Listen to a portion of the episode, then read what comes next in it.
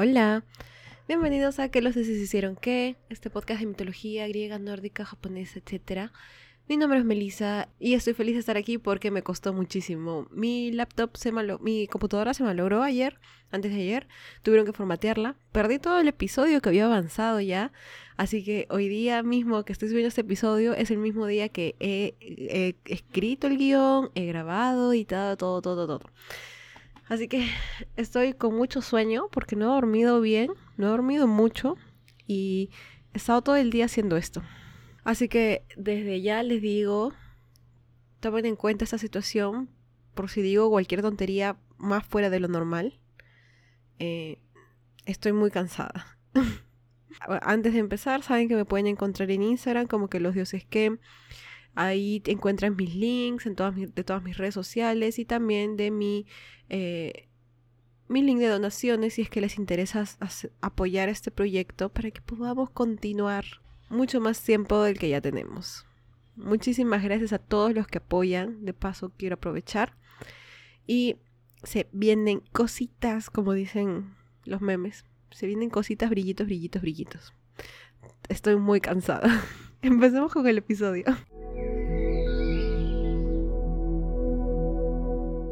Bueno, el episodio de hoy será sobre la caja de Pandora, la historia de Prometeo.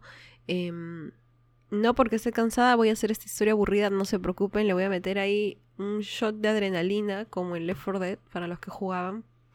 Em, que me durará la, duración de este episodio. Así que... Esta historia entonces empieza con un pata llamado Prometeo. Prometeo este, era hijo del titán Japeto y la oceanide Clímene. Esto es según Hesiodo, porque hay otras versiones. Otros, como Esquilo, lo ponen como hijo de la misma Gea. Incluso otros dicen que es como que el hijo de Hera, pero cuando violan a Hera o una cuestión así, ¿no? Muchas versiones.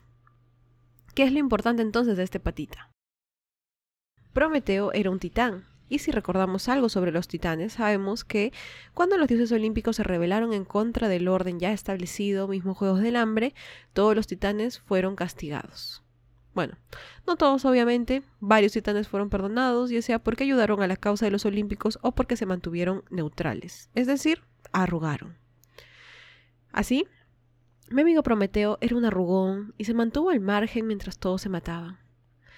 No solo eso, sino que avanzada la situación se dio cuenta que lo mejor para él sería no solo no decir no sé, no opino, sino que tenía que involucrarse del lado ganador, es decir, ayudar a los olímpicos.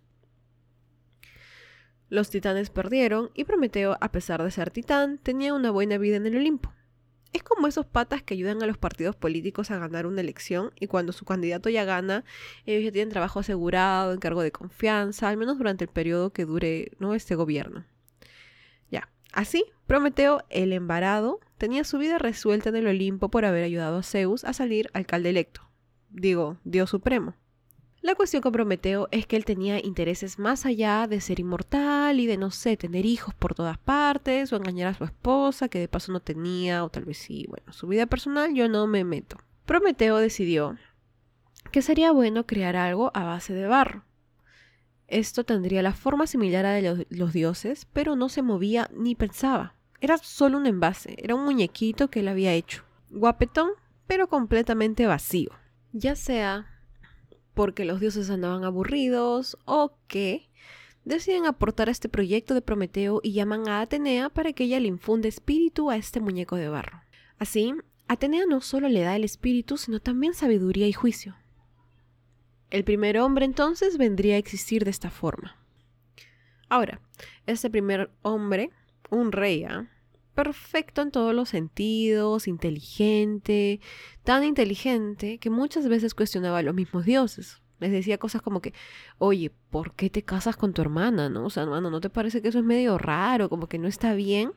Cositas así, ¿no? Y bueno, a ellos que no les gustaba ser cuestionados, mucho menos por un muñequito de barro, o sea, obviamente se enojaron. Así que Zeus ordena a Prometeo que le ponga defectos y que le quite tanto atributo. Y así lo hizo. Uno a uno le quitó cosas buenas y en su lugar puso cosas malas hasta que quedó algo y es así como conocemos al hombre hoy. el hombre de aquí en adelante vivirá en la tierra, y a pesar de que muchos mitos no coinciden con Prometeo como su creador, sí todos están de acuerdo de que el titán sería el benefactor de los seres humanos, ayudándolos en todo lo que les fuera posible, enseñándoles todo lo que él pueda como su maestro. Así se encargó de que los humanos, que en esta parte no lo tengo clara, porque si alguien, si alguien sabe, por favor, que me lo explique, porque se supone que aquí solo hay un hombre nada más.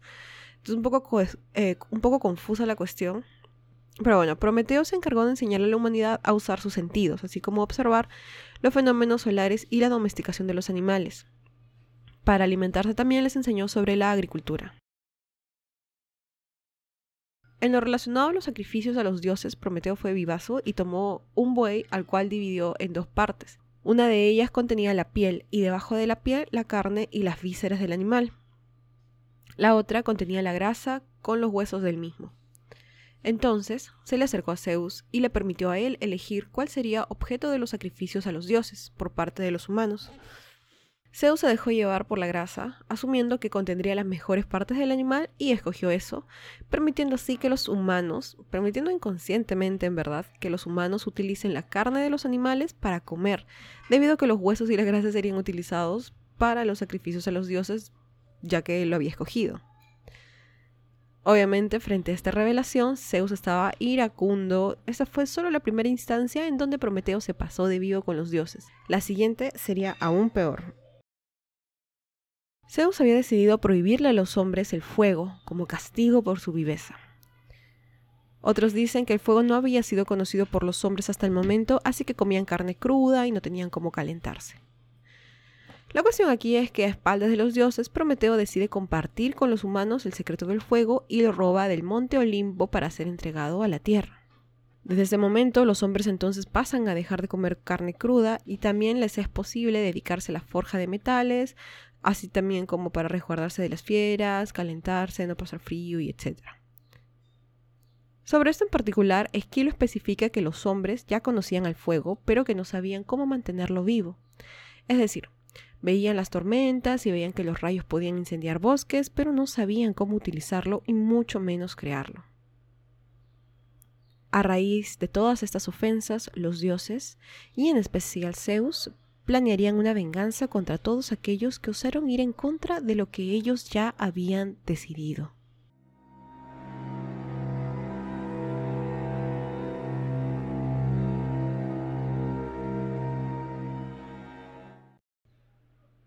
Un día, Zeus y Hefesto decidieron crear a la primera mujer mortal.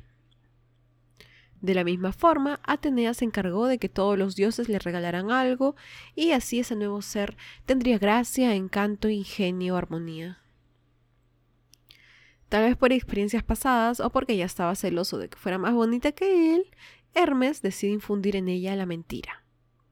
Ahora miren la versión de Wikipedia que medio misógena creo que esa medio. Citando dice, mientras que Afrodita le ordenó otorgarle gracia y sensualidad, y a Atenea concederle el dominio de las artes relacionadas con el telar y adornarla, a Hermes le encargó sembrar en su ánimo mentira, seducción y un carácter inconstante. Todo ello con el fin de configurar un bello mal, un don tal que los hombres se alegrasen de recibirlo, aceptando en realidad un sinnúmero de desgracias. O sea, se pasan estos, ¿no? O sea, nunca desaprovechan la oportunidad para decir de que las mujeres somos emocionales, somos inconstantes y hablar de nosotras como si como regalos que traen desgracias. Eso es, lo que más les encanta a los, a los autores, ¿no? Sí, era súper hermosa y por dentro era como un ser humano con defectos, puedes creerlo, no. Era muy bonita, pero tenía defectos. ¿Puedes creerlo? No era perfecta. No, mentirosa. Mentirosa, esta es una bruja, esta es una desgraciada. No es poético ya. Ya estuvo bueno ya. Los primeros 5 mil millones de chistes que se han hecho sobre esto. O sea, ya, ¿no? Ya pasó ya, por favor. Bueno, sobre eso hablaremos al final haciendo el superanálisis porque, eh, sobre por qué ocurre esto, o al menos la opinión de esta humilde servidora. La cosa es que tenemos a esta mujer que cargaba con todo, literalmente, como ocurre hasta el día de hoy. Em, y por esto Zeus la llamó Pandora, que significaba la portadora de todo. Un día, Zeus decidió entregarle a Pandora una caja cerrada con seguro y le dijo que había sido elegida para ser esposa de Prometeo. Igual, no es que existieran otras mujeres o siquiera otros hombres, pero bueno, ella había sido la elegida y por eso ella debía bajar a la tierra y presentarse ante el titán con este regalo. Lo único importante de esta parte es que no debe de abrir nunca la caja, pase lo que pase. Así, Hermes acompaña a Pandora a la Tierra. Tocan la puerta de la casita de Prometeo, que a este punto ya es un casón porque está trabajando en cargo de confianza hace tiempo en la municipalidad, digo en el Olimpo, ya es un titán adinerado, ¿no? Entonces le tocan la puerta y cuando él la abre, ve a la criatura más hermosa que jamás haya visto en su vida, así impactadísimo quedó. Ella le informa que es enviada por Zeus y que es enviada para ser su esposa. Prometeo ya flechadazo. Encima le dice que es su esposa. A su pasa adelante, por favor, hazme el honor de ingresar. Estuvo a punto de decirle, pero no le dijo. ¿Por qué?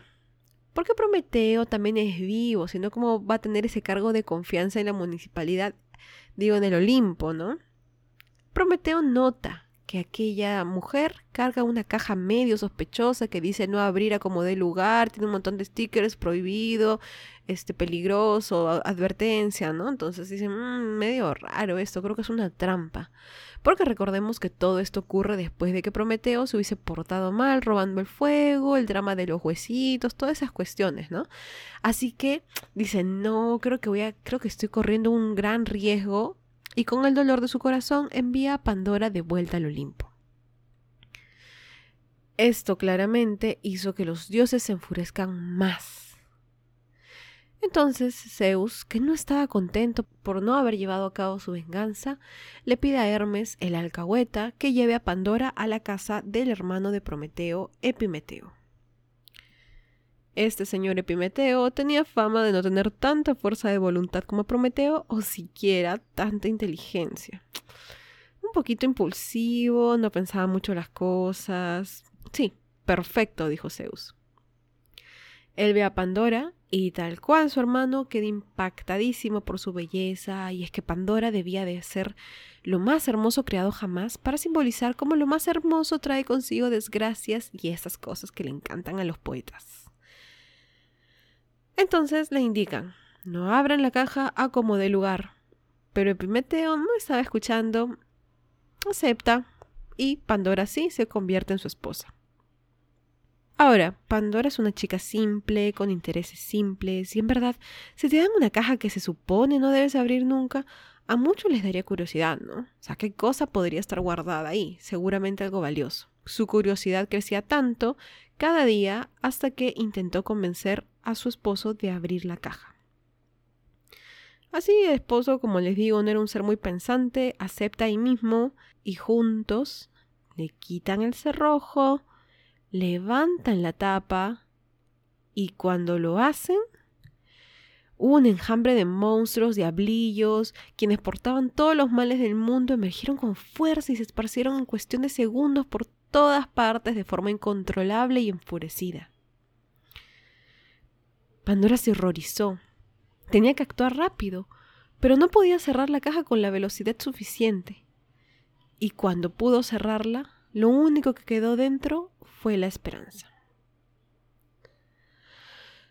Otra versión dice que no fueron todos los males lo que contenía la caja, sino al revés, todos los bienes. Y al abrir la caja, Pandora permitió que todos estos bienes del mundo se escaparan y solo se mantuvo la esperanza.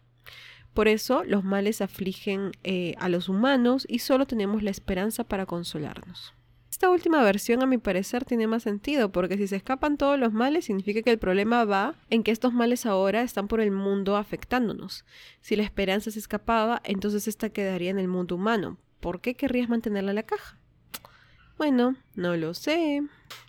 Esta historia es similar obviamente a la cristiana sobre Adán y Eva e igualmente al origen de las desgracias ocasionadas por una mujer, porque recordemos una vez más quiénes escriben estas historias eh, y en qué contexto, ¿no? Pero ya la figura de poner una mujer o en general una figura femenina como la causante, la portadora del virus, de la maldad, de lo defectuoso, lo erróneo, wow, un carro ha tocado su claxon lo más fuerte posible que ha podido. Em, decía, como la portadora del virus, de la maldad, de lo defectuoso, lo erróneo, a raíz de su curiosidad, como si la curiosidad en general fuera mala. ¿No? O sea, si es un hombre, un héroe que tiene la curiosidad de aprender, es como que, wow, sí, era muy inteligente, aprendió sobre esto, aprendió sobre el otro, pero la mujer es curiosa y es como que no, su curiosidad resulta en el fin de las cosas, como las conocemos, ¿no? En la desgracia total. Em, bueno, es una figura que se repite bastante, ¿no? Y me parece gracioso porque se contrapone a la figura de virgen que tiene, por ejemplo, la religión cristiana. Entonces tenemos una mujer como Eva, que es lo peor, entre comillas, y luego la Virgen María, que es la, la, la, ¿no? Lo, la Virgen literalmente perfecta, que este, es madre, que lo único que le interesa es su hijo y servir, ¿no? Me parece curioso eso, ¿no? Y de hecho, este es un tema que se puede conversar bastante y analizar a profundidad, porque interviene un montón de cosas, ¿no? En especial como como lo dije al inicio, el contexto y la época en la que esto ocurre, ¿no? Pero en líneas generales parece claro que estas dos figuras existen para moldear el comportamiento de las mujeres, ¿no? Las mujeres no deberían de ser esto, sino deberían de ser aquello. Justo mientras escribía esto, le consulté a mi amiga Angie, que es especialista en temas de género, em, una opinión así ligera sobre el tema, ¿no? Como para yo también así analizar. O sea, al final mi conclusión fue que esto es un tema para realmente conversar y que no lo iba a poner en el episodio porque por las circunstancias narradas al inicio.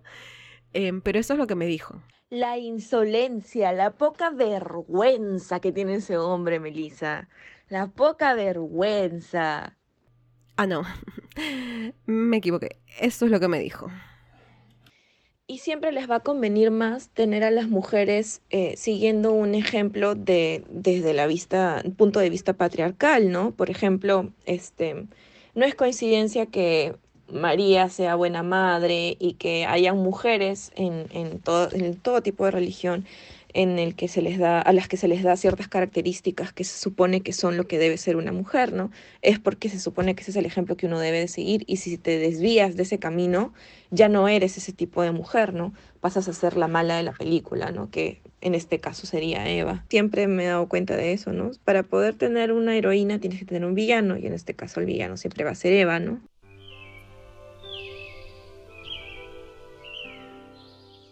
Espero que les haya gustado este episodio, que me sigan en Instagram, me comenten qué cosa quisieran oír ahora en adelante. El próximo, la próxima semana vi un episodio sobre mitología nórdica, así que espero que les guste y nos vemos la próxima semana. Adiós.